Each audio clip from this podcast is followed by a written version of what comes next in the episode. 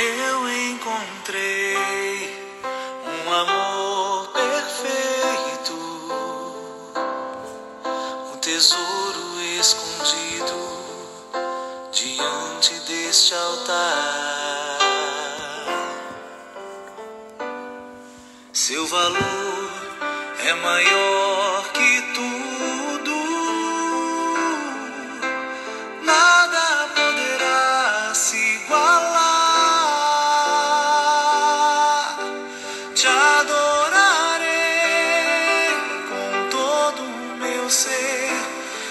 estou mais perto de ti, fortaleces o meu viver.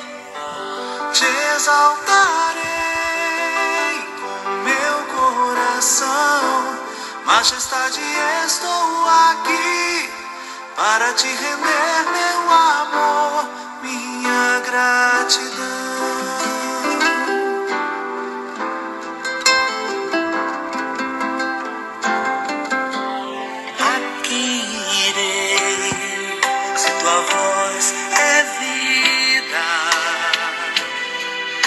Presença é tão clara e tão forte como o sol.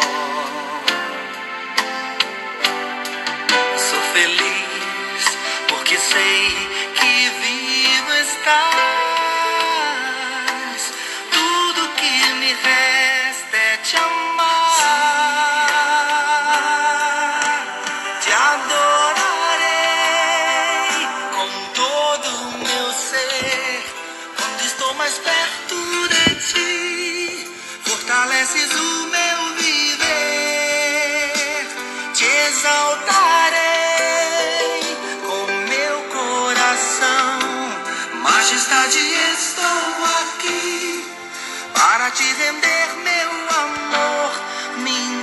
minha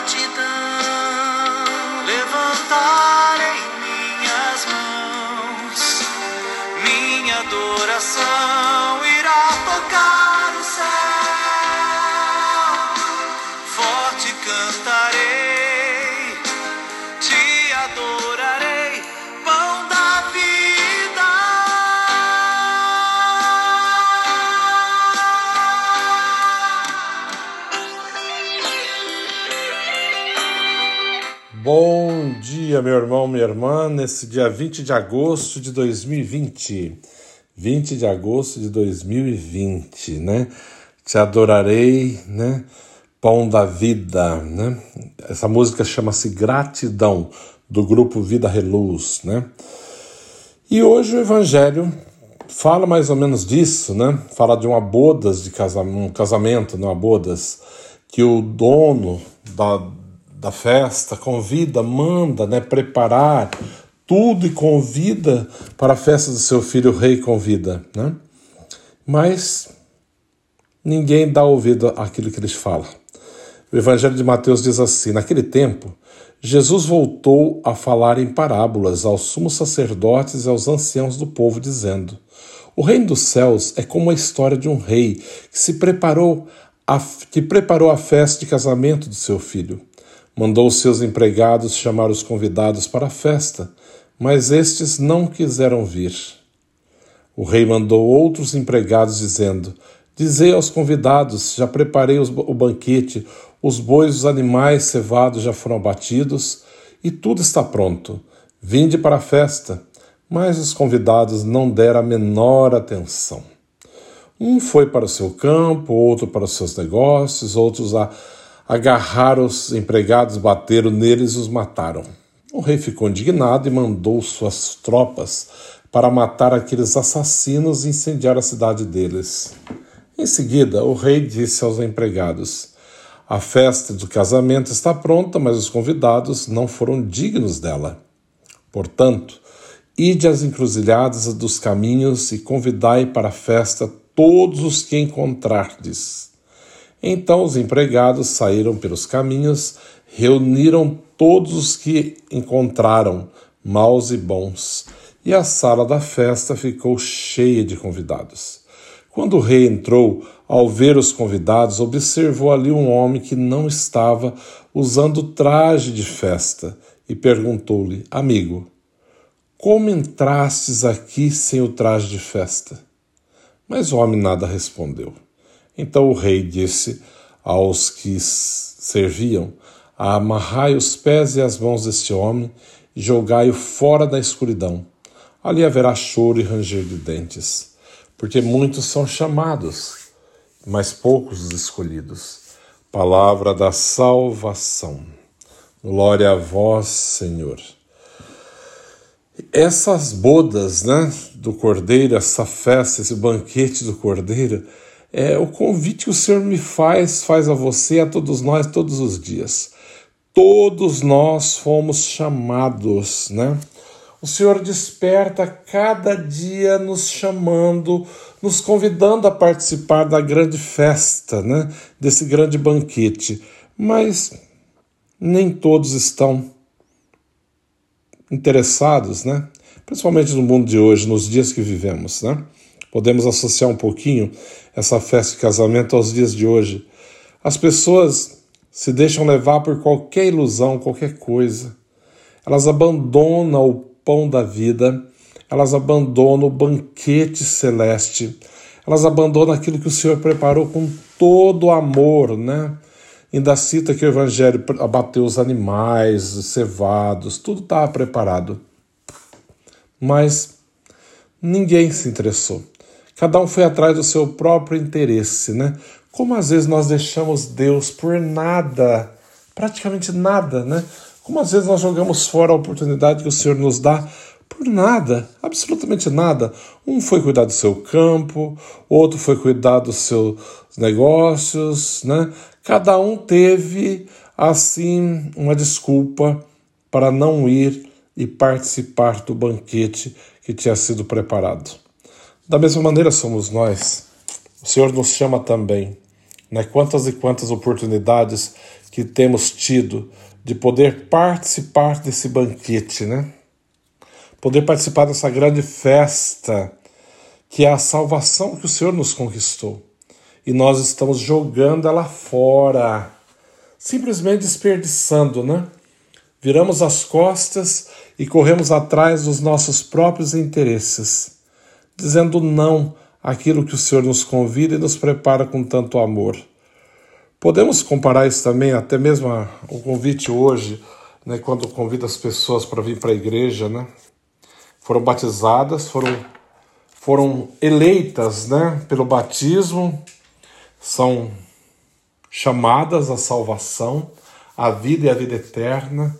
Por isso que o Evangelho fala: muitos são chamados, mas poucos escolhidos. Que nos esforcemos para sermos escolhidos de Deus, amados por Ele, né, assim, para fazerem tudo a tua vontade. Aí você deve perguntar, mas assim que o, o dono da festa mandou os empregados sair pelos caminhos, convidar todo tipo de gente e a sala estava repleta, bons e maus, né? Foram todos. E de repente entra o dono da festa, o rei entra e vai perceber ali que tem um homem que não está com as vestes, né? Os trajes de festa. E ele manda amarrar os pés e as mãos e jogar na escuridão. Ali haverá choro e ranger de dentes.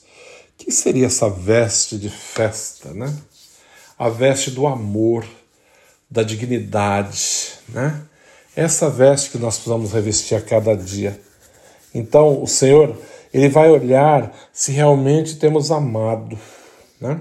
Que no, no exercício do dia a dia, da, da vida, nos esforçamos, né?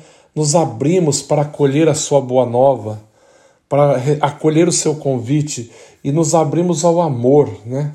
Para amar, acolher, perdoar, servir Será que temos usado da oportunidade que Deus tem nos dado? É muito importante isso. E às vezes o Senhor vai nos chamar e nós estamos, jogamos fora toda a oportunidade que tínhamos, né? Podíamos ter amado, não amamos, podíamos ter perdoado, não perdoamos, poderíamos ter servido, não servimos.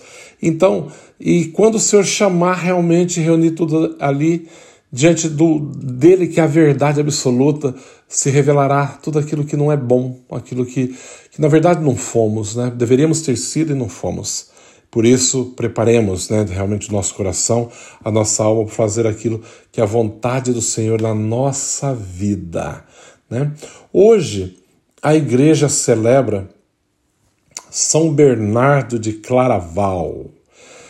Com muita alegria celebremos a santidade do abade e doutor da igreja São Bernardo de Claraval, nascido no castelo de Fontaine em 1090, perto de Dijon, França. Pertencia a uma família nobre a qual se assustou com a sua decisão radical de seguir Jesus Cristo como monge cistercense, uma das ordens mais antigas do mundo, né? São Bernardo de Claraval é considerado pela família cistercense um segundo fundador, pois atraía muitos para a ordem, que as mães e as esposas afastavam os filhos e maridos do santo Tamanha era real e real era o poder de atração de Bernardo que todos os irmãos, primos e amigos o seguiram. Homem de oração, destacou-se como pregador, prior, né? Prior é o superior do convento, do colégio. Prior, místico, escritor, fundador de mosteiros, abade, conselheiro de papas, reis, bispos, também é, polemista político e pacificador. Né? Ele estava, ao mesmo tempo que ele era místico, ele também estava envolvido nos assuntos do mundo. Né? Ele estava ali mediando as grandes confusões políticas da época. Né? Aconteceu que São Bernardo de Claraval, mesmo sendo contemplativo, entrou para o concreto da realidade de sua época, a ponto de participar de várias polêmicas internas e externas da igreja da época. No ano de 1115, o seu abade Estevão mandou para com doze companheiros fundar no vale do Absíntio aquilo a que São Bernardo chamou Vale Claro, Claraval. Do mosteiro de Claraval, o santo irradiava a luz do cristianismo, isso também pelos escritos como tratado de amor de Deus e o comentário ao Cântico dos Cânticos, a evocação a evocação é fruto de sua profunda e sólida devoção a Nossa Senhora. Ó clemente, ó piedosa, ó doce Virgem Maria, ó doce, doce sempre Virgem Maria, pela Mãe do Céu, foi acolhido na eternidade em 1153. Né? com 63 anos. Escreveu numerosas obras, milhares de cartas, mais de 300 sermões, interveio em todas as disputas doutrinais e em todas as grandes questões religiosas e seculares da época. Por ordem de tempo, considera o último padre, um, o último dos padres da igreja, né? lembrando dos padres da igreja, os antigos padres da igreja. Um seu editor de 1707, é, Mabilon, escreveu sobre ele. É o último dos padres, mas iguala aos maiores da igreja. Né? São Bernardo de Claraval, rogai por nós. Essa é a história de São Bernardo. Lembrando de São Bernardo de Claraval, esse monge, esse cistercense, ele era grande devoto da Senhora. Ele tem grandes escritos, coisas lindas sobre a Virgem Maria, né? Um grande devoto da Virgem Santíssima. Ó clemente, ó piedosa, ó doce sempre Virgem Maria, rogai por nós. O Senhor esteja convosco, Ele está no meio de nós. Abençoe-vos, Deus Todo-Poderoso, Pai, Filho, Espírito Santo. Amém. São Bernardo de Claraval, rogai por nós. Um bom dia a todos.